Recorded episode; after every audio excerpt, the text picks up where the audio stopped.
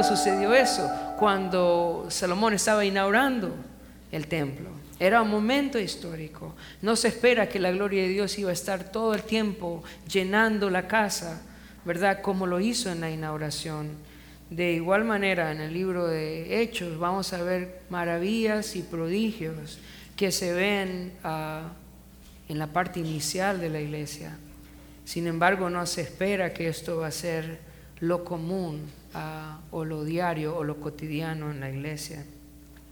Muchas iglesias han querido hacer de esto como la vida cotidiana de la iglesia, sin embargo han tenido que falsificar estos ah, milagros y señales, porque realmente lo que sucede acá es algo histórico, puntual en la vida de la iglesia y también tiene un propósito. El propósito era confirmar el mensaje de la resurrección. Dios confirmó, Dios testificó juntamente con los apóstoles que Jesús había resucitado. ¿Cómo? A través de señales y prodigios. La predicación apostólica no es simplemente un mensaje bonito. La predicación apostólica es algo que fue respaldado con el Señor por el Señor de una manera indudable a través de señales y prodigios. Ahora, nosotros necesitamos que este mensaje apostólico sea nuevamente confirmado. ¿Qué piensan? Ya fue confirmado. No necesitamos que sea confirmado nuevamente. Este mensaje es verdad. Dios testificó juntamente con los apóstoles la resurrección de Cristo. Así que mientras vamos estudiando, quiero que tengas en cuenta estas cosas. Este es un momento histórico. Esto tiene un propósito divino. Y el propósito divino es confirmar el mensaje de la resurrección. Pensando en eso, vamos a ir a Hechos capítulo 3, versículo 1 al versículo 10. Dice, Pedro y Juan subían juntos al templo a la hora novena, la hora de la oración. Y era traído un hombre cojo de nacimiento, a quien ponían cada día la puerta del templo, que se llamaba la Hermosa, para que pidiese limosna de los que entraban en el templo. Este cuando vio a Pedro y a Juan que iban a entrar en, en el templo, les rogaban que le diesen limosna. Pedro con Juan, fijando en él los ojos, le dijo, míranos. Entonces él les estuvo atento, esperando recibir de ellos algo. Mas Pedro dijo, no tengo plata ni oro, pero lo que tengo te doy. En el nombre de Jesucristo de Nazaret, levántate y anda. Y tomándole por la mano derecha, le levantó y al momento se afirmaron los pies y tobillos. Y saltando se puso en pie y anduvo y entró ah, con ellos en el templo, andando y saltando y alabando a Dios. Y todo el pueblo le vio andar y alabar a Dios. Y le reconocían que él se sentaba a pedir limosna a la puerta del templo, la hermosa y se llenaron de asombro y espanto por lo que había ah, sucedido. Aquí encontramos uno de los primeros milagros que aparecen en, Hechos, ¿verdad? En Hechos vamos a encontrar varios milagros, especialmente realizados por Pedro y luego por el apóstol ah, Pablo. Y es la curación de este cojo. Este cojo tenía, era un cojo de nacimiento, o sea, no era un problema de algún accidente que este cojo había tenido, este cojo había nacido así, tenía un problema congénito en sus piernas, era un problema que no podía ah, solucionarse, no había remedio, no había curación para este cojo, él había nacido así, con sus piernas impedidas, sin forma de poder caminar.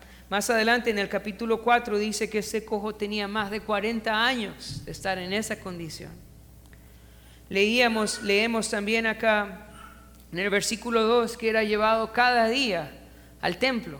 Por lo tanto, era una persona conocida por el pueblo judío que llegaba al templo. Los judíos tenían tres horas en la oración. Llegaban a las 9 de la mañana, llegaban a las 12 de la mediodía, llegaban a las 3 de la tarde y ese cojo siempre estaba ahí. Por otro lado, parte de la cultura judía era mostrar la bondad a través de dar limosnas. Así que ese cojo estaba en un lugar estratégico donde las personas lo miraban cada día, todos los días. Era alguien muy conocido dentro del, del pueblo.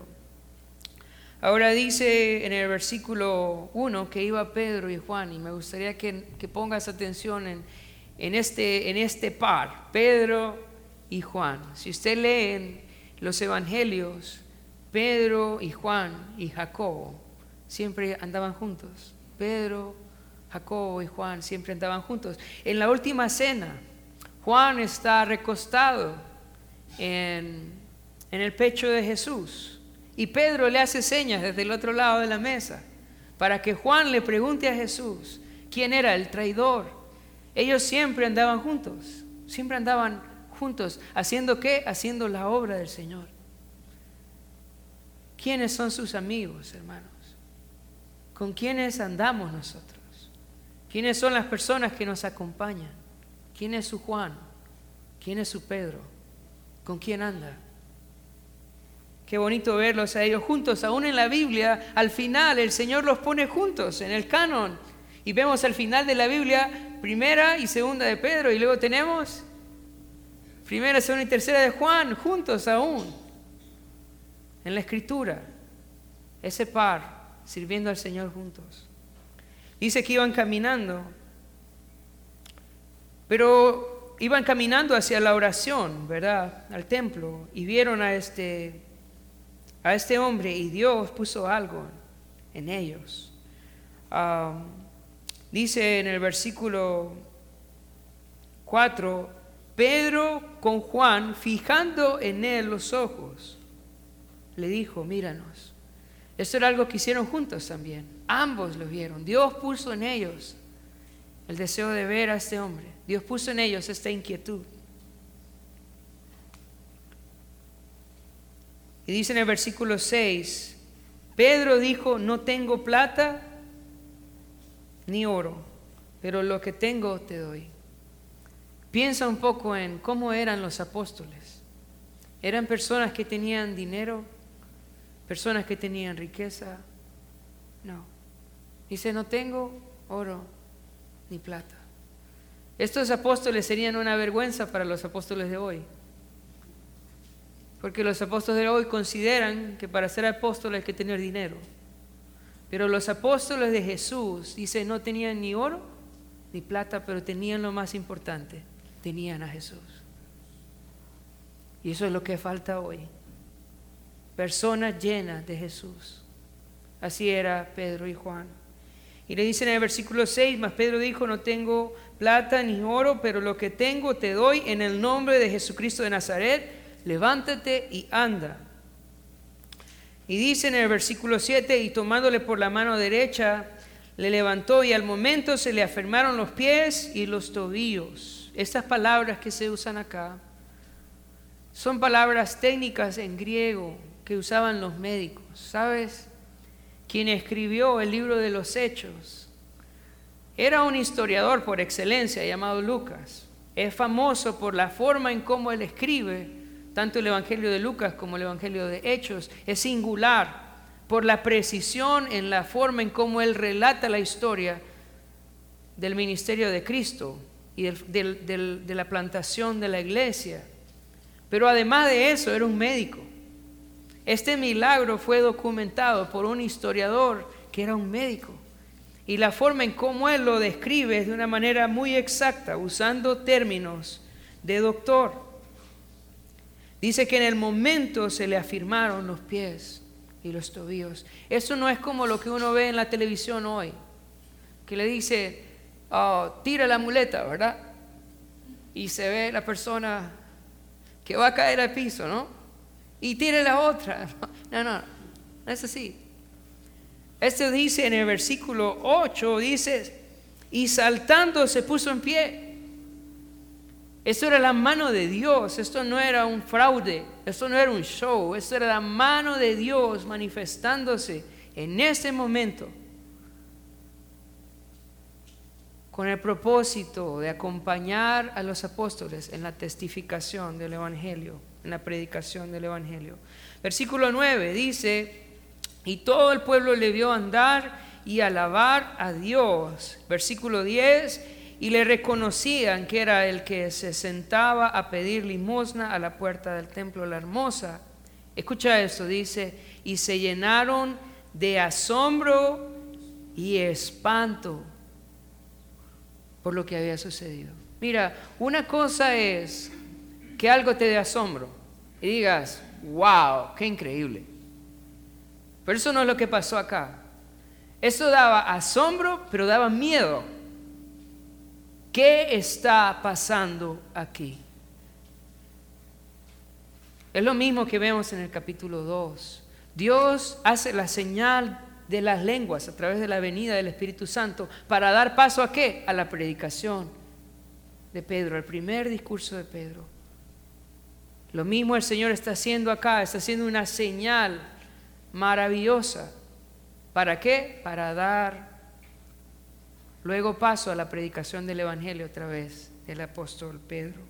Ahora, en el versículo 43 del capítulo 2 dice, y sobrevino temor a toda persona y muchas maravillas, dice, y que, y señales eran hechos por los apóstoles. Ok, quiero explicarte eso, porque lo que está pasando en el capítulo 3 es una explicación de esto de que los apóstoles estaban haciendo maravillas y señales. Esto no solo era una maravilla, perdón, esto no solo era, sí, una maravilla, era una maravilla y era una señal.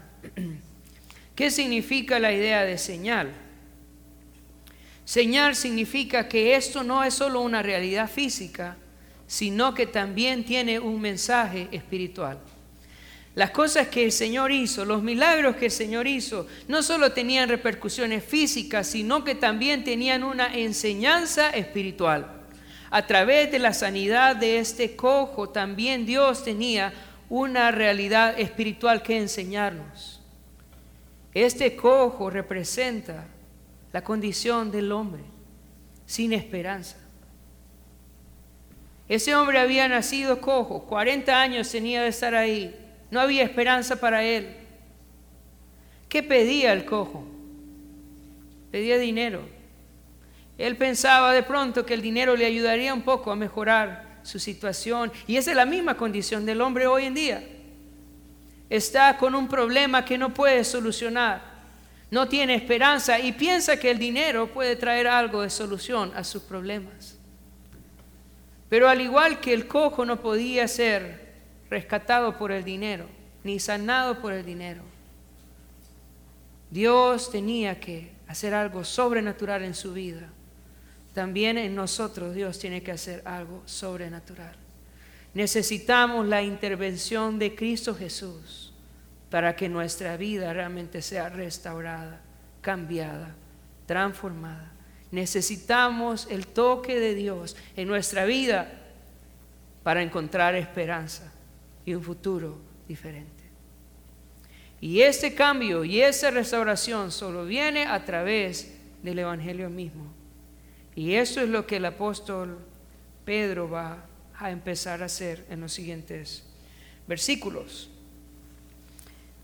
Capítulo, el, libro de los Hechos tiene muchos discursos, muchas, muchas predicaciones. Esta es la segunda.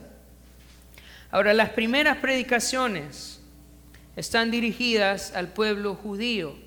Por eso es que de pronto al leerlo nos va a costar un poco entender el mensaje. Del capítulo 1 al capítulo 6, el libro de Hechos relata cómo el Evangelio llegó a los judíos. Del capítulo 6 al capítulo 9, el libro de Hechos relata cómo el Evangelio llegó a Judea y a Samaria. Y del capítulo 9 hasta el final del libro relata cómo el Evangelio llegó hasta lo último de la tierra. Entonces, pensando en este contexto judío, vamos a leer del versículo 1, del versículo 11, perdón, al versículo 16. Dice, y teniendo asidos a Pedro y a Juan, el cojo que había sido sanado, Todo el pueblo atónito, atónito ah, concurrió a ellos al pórtico que se llama de Salomón. Viendo esto, Pedro respondió al, al pueblo, varones israelitas, ¿por qué os maravilláis de esto? ¿O por qué ponéis los ojos en nosotros como si por nuestro poder o piedad hubiésemos hecho andar a este? El Dios de Abraham, de Isaac y de Jacob, el Dios de nuestros padres, ha glorificado a su Hijo Jesús, quien vosotros entregasteis, negasteis delante de Pilato, cuando éste había resuelto ponerle en libertad. Mas vosotros negasteis al santo y al justo, y pedisteis que se os diese un homicida y mataste al autor de la vida, a quien Dios ha resucitado de los muertos, de lo cual nosotros somos testigos. Y por la fe en su nombre, a este que vosotros veis y conocéis, le ha confirmado su nombre. Y la fe que es por él ha dado a este esta completa sanidad en presencia de todos vosotros. Entonces quiero que te imagines este hombre que todo el mundo conocía, cojo, estaba de pie y dice en el versículo 11 que tenía agarrado a Pedro y a Juan. Imagínate eso. Y el asombro de la gente. Así que la gente empezó a juntarse y ellos fueron al pórtico de Salomón. El pórtico de Salomón quedaba afuera del templo y fue el lugar donde Jesús predicó muchas veces, en el pórtico de Salomón. Él habló acerca de que Él era el buen pastor. Juan capítulo 10 se, se narra ahí en el pórtico de Salomón. Lo primero que les dice ah, o les aclara Pedro y Juan es que esto no sucede por ellos, que no sucede por su piedad o por su poder. Qué bonito esto, ¿no? Es la actitud como apóstoles. Esto no es por nosotros, esto es por Cristo. No sé si has visto hoy en día vallas en las calles donde dice, ven por tu milagro y aparece el rostro de una persona ahí. Eso es muy común hoy. Ver vallas donde hay fotos de personas y dice, ven por tu milagro. Pero ¿sabes qué hacen los apóstoles de Jesús? Lo primero es decirle, nosotros no somos, esto no es por nuestra piedad. Eso no es por nuestro poder. Nosotros no hicimos nada. Estas son características de apóstoles verdaderos. Dan toda la gloria, dan toda la honra a Jesús. Ahora en el versículo 13 dice, el Dios de Abraham, de Isaac y de Jacob, el Dios de nuestros padres, ha glorificado, ¿qué dice? A su Hijo Jesús. Y aquí hay un problema, un pequeño problema de traducción. Esa palabra que traduce Reina Valera como hijo, en griego es padais y la idea es siervo. Dios ha glorificado a su siervo. Para nosotros de pronto eso no tiene mucha relevancia, pero para los judíos sí. En el libro de Isaías, Dios describe al Mesías como su siervo.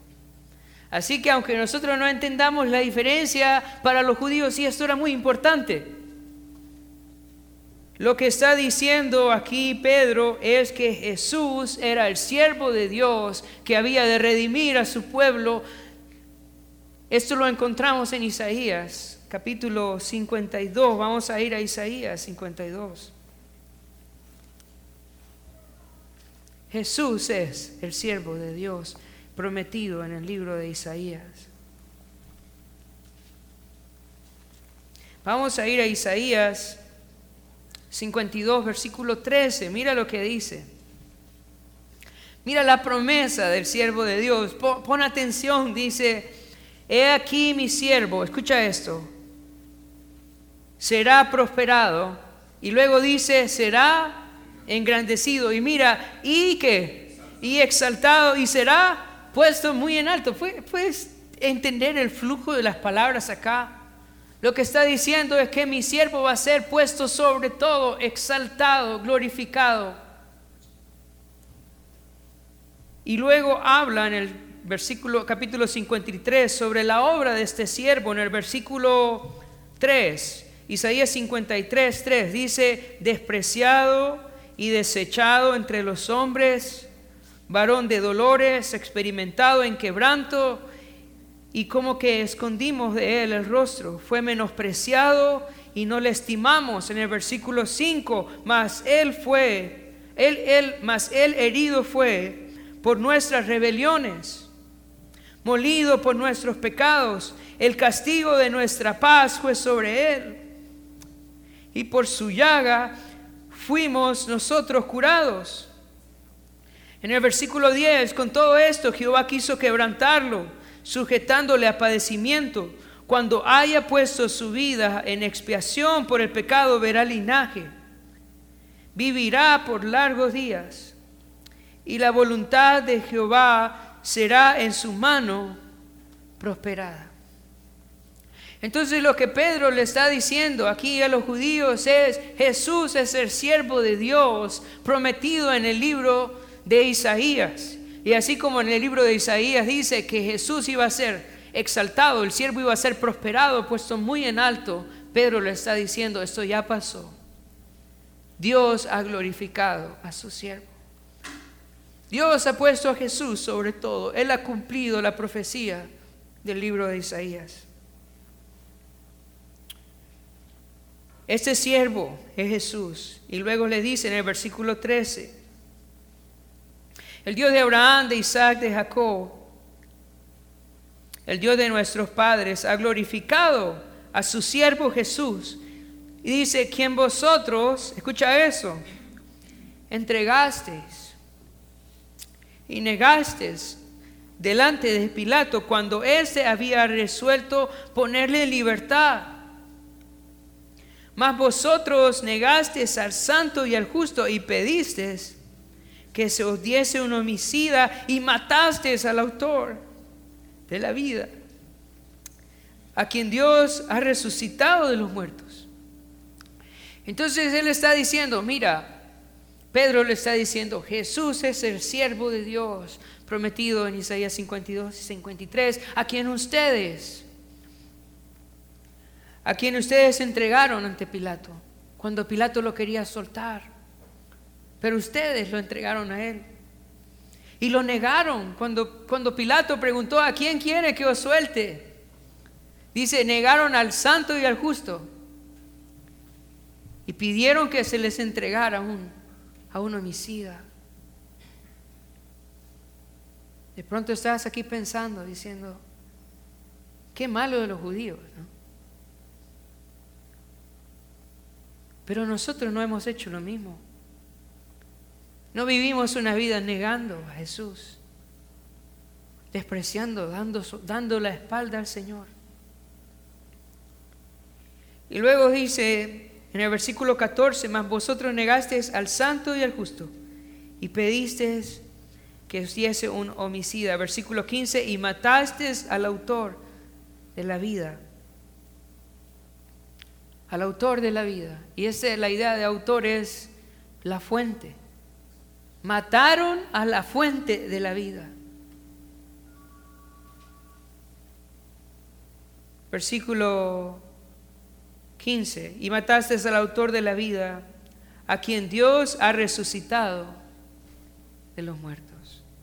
Aunque ustedes hicieron todo eso, le está diciendo Pedro, Dios le resucitó de los muertos. Y,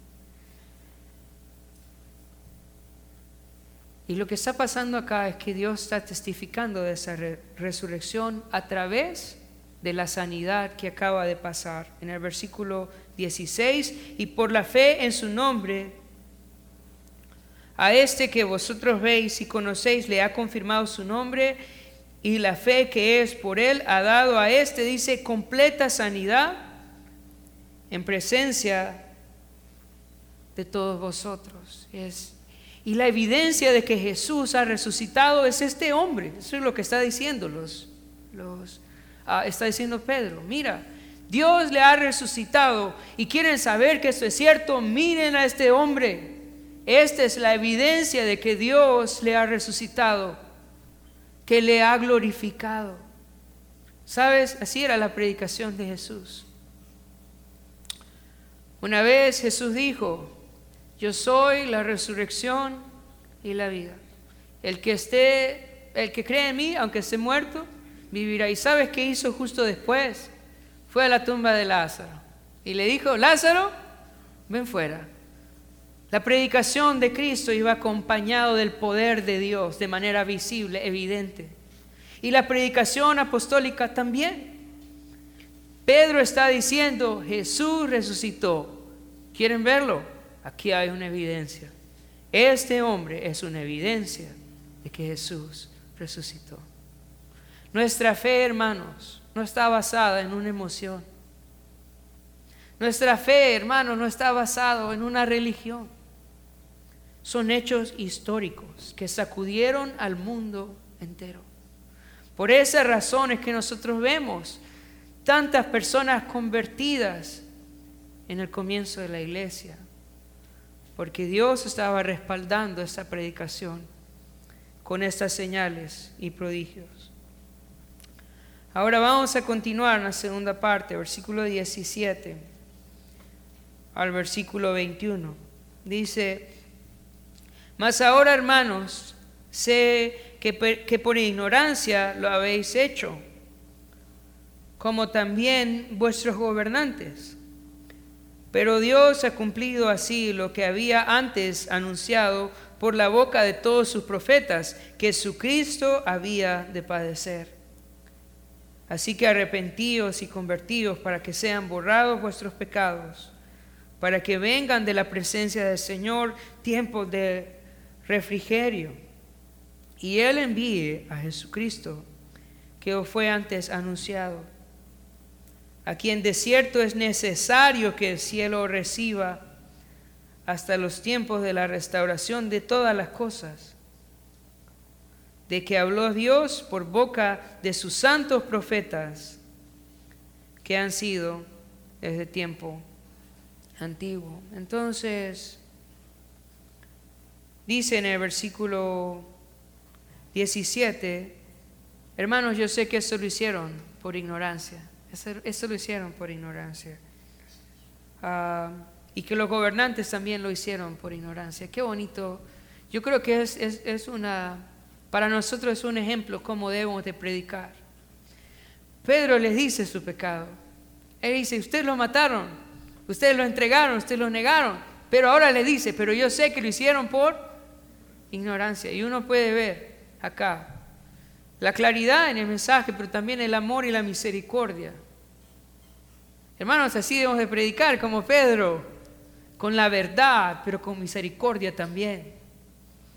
Y les dice, varones israelitas, yo sé que lo hicieron por ignorancia. ¿Se acuerda cuando Jesús estaba en la cruz? ¿Cuáles fueron sus palabras? Padre le dice, perdónanos. ¿Por qué? Porque no saben lo que hacen. Si ellos supieran quién era Jesús, si ellos supieran quién estaba muriendo ahí, no lo hubieran crucificado. Pero no sabían. Ahora el hecho de haber llevado a Jesús a la cruz por ignorancia no los libra de su responsabilidad. Siguen siendo culpables, aunque lo hayan hecho por ignorancia. De pronto estás aquí y nadie te ha predicado el Evangelio, pero eso no te salva de tu responsabilidad. Hay muchas personas que dicen, bueno, ¿y, ¿y qué va a pasar con las personas que nunca oyeron el Evangelio? Son culpables igual. Eso no los exime de su responsabilidad. Eso solo debe darnos a nosotros tristeza y esforzarnos para qué? Para predicar el Evangelio. Le dice, por ignorancia lo hicieron. Ahora dice, pero Dios ha cumplido así lo que había antes anunciado por la boca de sus profetas, aunque ellos estaban actuando en ignorancia. Escucha eso, qué, qué, lindo la soberanía de Dios. Aunque ellos estaban actuando por ignorancia, al mismo tiempo Dios estaba llevando a cabo su plan perfecto. Y así es la soberanía de Dios. A pesar de nuestra ignorancia, a pesar de nuestro pecado, a pesar de nuestra rebeldía, Dios está llevando a cabo su plan. Pronto vemos a nuestro alrededor tanto desorden y decimos, ¿qué está pasando? No te preocupes. Dios está llevando a cabo su plan. En medio de su ignorancia y rebeldía, Dios llevó a cabo su plan. Ahora, era necesario que el Cristo sufriera, padeciera. Versículo 19. Así que arrepentíos y convertíos para que sean borrados vuestros pecados, para que vengan de la presencia del Señor tiempos de refrigerio. Esto es muy importante en la predicación del Evangelio. No es solamente que la gente conozca quién es Jesús, no es solamente que la gente entienda la obra de Cristo Jesús, es necesario también que la gente se arrepienta y se convierta al Señor. Sabes, tal vez en esta mañana usted sabe quién es Jesús. De pronto esta mañana usted ha escuchado muchas veces acerca de la muerte y la resurrección de Jesús. De pronto usted entiende también que Él es el Mesías prometido. Pero yo quiero decirle que si aún no se ha arrepentido de sus pecados, si aún no se ha convertido al Señor, usted no es salvo. Es necesario para obtener la salvación el arrepentimiento. Es necesario convertirnos a Él. ¿Y cuál es la idea del arrepentimiento? El arrepentimiento es un cambio de mente en cuanto al pecado. Es un cambio de mente en cuanto a Dios y en cuanto a mi vida misma es cuando yo entiendo el peso de mis pecados. En cuando yo, es cuando yo entiendo que yo he ofendido a Dios y, y yo me vuelvo a Él. Es algo interior. En mi corazón yo ya no quiero ser igual. Ya no quiero vivir igual. Ya no quiero andar en desobediencia. Yo ahora quiero seguir a Jesús. Y eso fue lo que predicaron los apóstoles. Quiere recibir salvación, no solamente necesita entender quién es Jesús, necesita arrepentirse también y necesita convertirse al Señor. Que su vida cambie de dirección.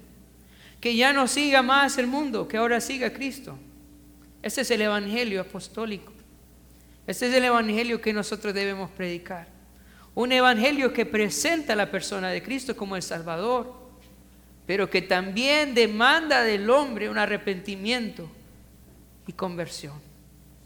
Y si en esa mañana usted está aquí y todavía no se ha arrepentido, yo quiero rogarle en el nombre de Jesús que se arrepienta de sus pecados y se convierta al Señor. Porque no hay otra forma en la cual usted va a recibir salvación. Dios no nos salva por nuestro conocimiento, por nuestra información. Dios nos salva cuando nosotros nos arrepentimos y nos volvemos a Él. Versículo 20 dice, y envíe a Jesucristo, que os fue antes anunciado, a quien de cierto es necesario que el cielo reciba hasta los tiempos de la restauración de todas las cosas, de que habló Dios por la boca de los santos profetas. Una de las preguntas de los judíos es, si Jesús es el Mesías, entonces ¿dónde está el reino? Si Jesús es el Mesías, entonces ¿cuándo es la restauración de todas las cosas? Y aquí Pedro les explica, es necesario en el versículo 21 que el cielo les reciba. Mira esto. Juan capítulo 14 dice que el Señor se fue, ¿a qué? A preparar lugar para nosotros. Ese fue hace dos mil años. Hay una canción de un señor que se llama Keith Green y él decía, si en seis días el Señor creó el universo, ¿cómo será el cielo que se fue hace dos mil años para preparar lugar para nosotros? Puedes pensar, ¿cómo será el cielo? Es necesario que el cielo le reciba. El Señor fue a preparar lugar para los suyos. Parte de la cultura judía era que el, que el hombre desposaba a su esposa, se, comprometía, era una, una especie de matrimonio que funcionaba en dos partes. Se desposaban y luego el esposo se iba a preparar la casa, la morada, y luego regresaba inesperadamente por su esposa a traerla para llevarla a su casa. El Señor está haciendo eso con nosotros. Él vino, pagó por nosotros en la cruz y luego se fue a preparar morada para nosotros y va a regresar.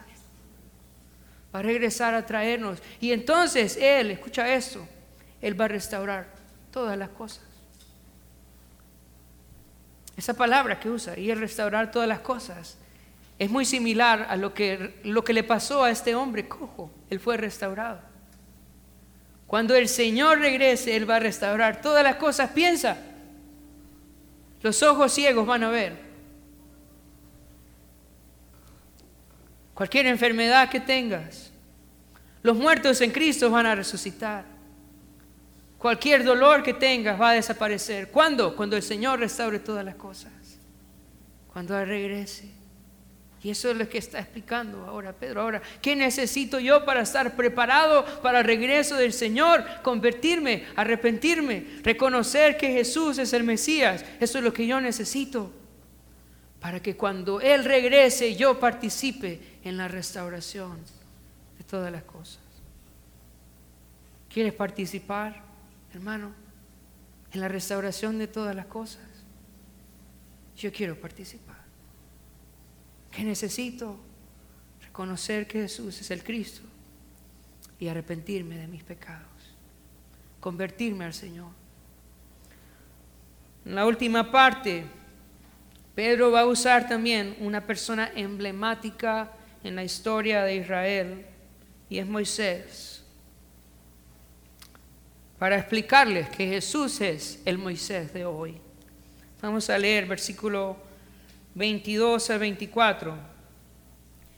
Porque Moisés dijo a los padres, el Señor vuestro Dios os levantará profeta de entre vuestros hermanos como a mí.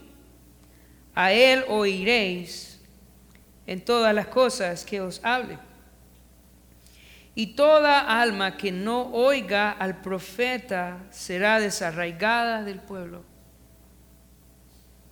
Y todos los profetas desde Samuel en adelante, cuantos han hablado, también han anunciado estos días. Si había una persona importante para los israelitas, era Moisés. Piensa un momento, ¿qué fue lo que hizo Moisés? ¿Qué hizo Moisés? Moisés sacó al pueblo de Israel de la esclavitud y los llevó 40 años en el desierto. Y aunque él no entró a la tierra prometida, sí llevó el pueblo hasta la tierra prometida. Moisés fue un hombre que Dios usó para darle libertad a su pueblo y para llevarlos a la tierra prometida. Y Moisés dijo, Dios levantará otro como yo. Otro que nos va a libertar de los pecados y nos va a llevar a dónde? A la tierra prometida. ¿Y sabes quién es ese otro Moisés? Es Jesús es Cristo. Él es el Moisés. Él es el Moisés. ¿Quieres entrar a la tierra prometida, hermano? Necesitas seguir a Jesús. Ahora en el versículo 23 ah, hace una advertencia. Dice, y toda alma que no oiga a aquel profeta será desarraigada del pueblo. Toda alma que no oiga a ese profeta hablando de Jesús, será arrancada, será separada del pueblo. No importa si eres parte de impacto, si tienes carnet de membresía, si no sigues a Jesús no vas a entrar. Y es una advertencia solemne. Si usted aún no ha entregado su vida a Jesús, si usted no es un seguidor de Jesús, usted no va a entrar al reino de los cielos. Y eso es lo que está diciendo Pedro el alma que no escucha a este profeta sea desarraigada del pueblo. Vamos a leer los últimos versículos, 25 al 26. Y vosotros sois los hijos de los profetas, del pacto que Dios hizo con nuestros padres, diciendo a Abraham, en tus simientes serán benditas todas las familias en la tierra. A vosotros primeramente, Dios, habiendo levantado a su Hijo, lo envió para que os bendijese, a fin de que cada uno se convierta de su maldad. Y aquí está hablando del privilegio que han recibido los israelitas. Él está diciendo, vosotros sois los hijos de los profetas. Y esa palabra hijos también se puede traducir como herederos. Ustedes tienen la herencia de los profetas. ¿Quiénes tenían el conocimiento del Mesías? Los judíos. Ahora no solo tenían la herencia de los profetas, también tenían el pacto de Abraham. Dice, ah, y del pacto que Dios hizo con Abraham, diciendo, en Abraham, en tu simiente serán benditas todas las familias de la tierra. Hermano, yo no sé qué, qué piensa usted de Israel, pero Israel recibió muchos privilegios, muchos privilegios. Parte de los privilegios es que toda la escritura viene de parte de ellos. Los apóstoles, nosotros, lo que nosotros estudiamos, eran judíos también. Ellos tenían muchos privilegios, pero al que más se le da, ¿qué? Más se le va a demandar. Y a ellos también fueron los primeros a quien les fue anunciado el Evangelio. El Evangelio fue anunciado primero en Jerusalén, luego en Judea, en Samaria y luego a nosotros. Por eso es que en el versículo 26 le dice, a vosotros que, primeramente, ellos tuvieron el privilegio de escuchar primero el Evangelio. Ellos debieron de ser los primeros en abrazar el Evangelio. Ellos deberían de ser los seguidores de Jesús hoy en día.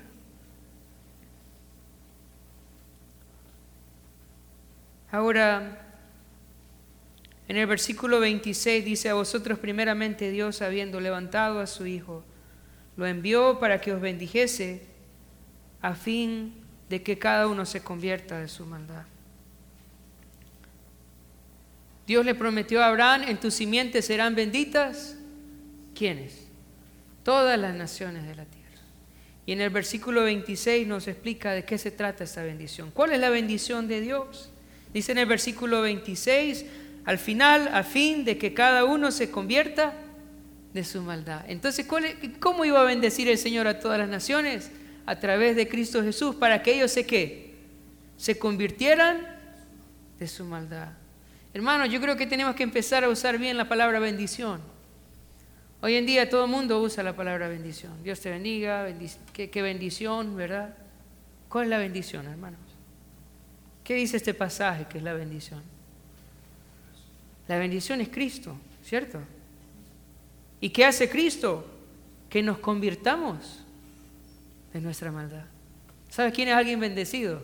Alguien que tiene a Cristo. Y alguien que se ha convertido de su maldad. Yo te pregunto esta, mañana, ¿eres alguien bendecido por Dios? ¿Tienes a Jesús y te has convertido de tu maldad? Entonces eres alguien bendecido. No importa cuánto dinero tengas porque el dinero no es bendición. Bendición es Jesús y el arrepentimiento que Él nos ha concedido. Para terminar, tengo algunas conclusiones. Dios testificó juntamente con los apóstoles que Jesús es el Cristo, el Salvador del mundo. Debemos prestar atención a la enseñanza apostólica. Dios testificó con ellos. Dios demanda arrepentimiento y una conversión de parte de todos sus seguidores. No basta con una comprensión de la obra de Cristo, es necesario un cambio interior. Y por último, el que rechaza a Jesús rechaza la bendición de Dios. No hay perdón de pecados ni posibilidad de ser parte del pueblo de Dios sin rendirnos, sin rendirnos a la dirección de Jesús. Hermanos, Jesús es el Cristo. Jesús es el Cristo. Y si aún usted no ha rendido su vida a Jesús, yo quiero animarle esta mañana. No hay bendición más grande que recibir a Jesús. Recibir libertad de sus pecados y participar de la restauración de todas las cosas. Vamos a orar. Padre, te damos gracias por tu palabra. Oro, Señor, que podamos testificar este evangelio, Señor, que es verdadero, Señor, que es real, que podamos compartir con otros de Jesús. Danos un corazón, Señor, dispuesto a hablar de Jesús, llevar las buenas nuevas de salvación a otros. Oro también, Señor, en esta mañana, si hay alguien acá que todavía no ha rendido su vida a Jesús, que no se ha convertido de sus pecados, que esta mañana le concedas el arrepentimiento, Señor, y la fe. Ayúdanos, Señor, a compartir tu palabra todos los días para que tu, tu reino venga pronto, Señor. Queremos que tú regreses y restaures todas las cosas pedimos en el nombre de Jesús. Amén.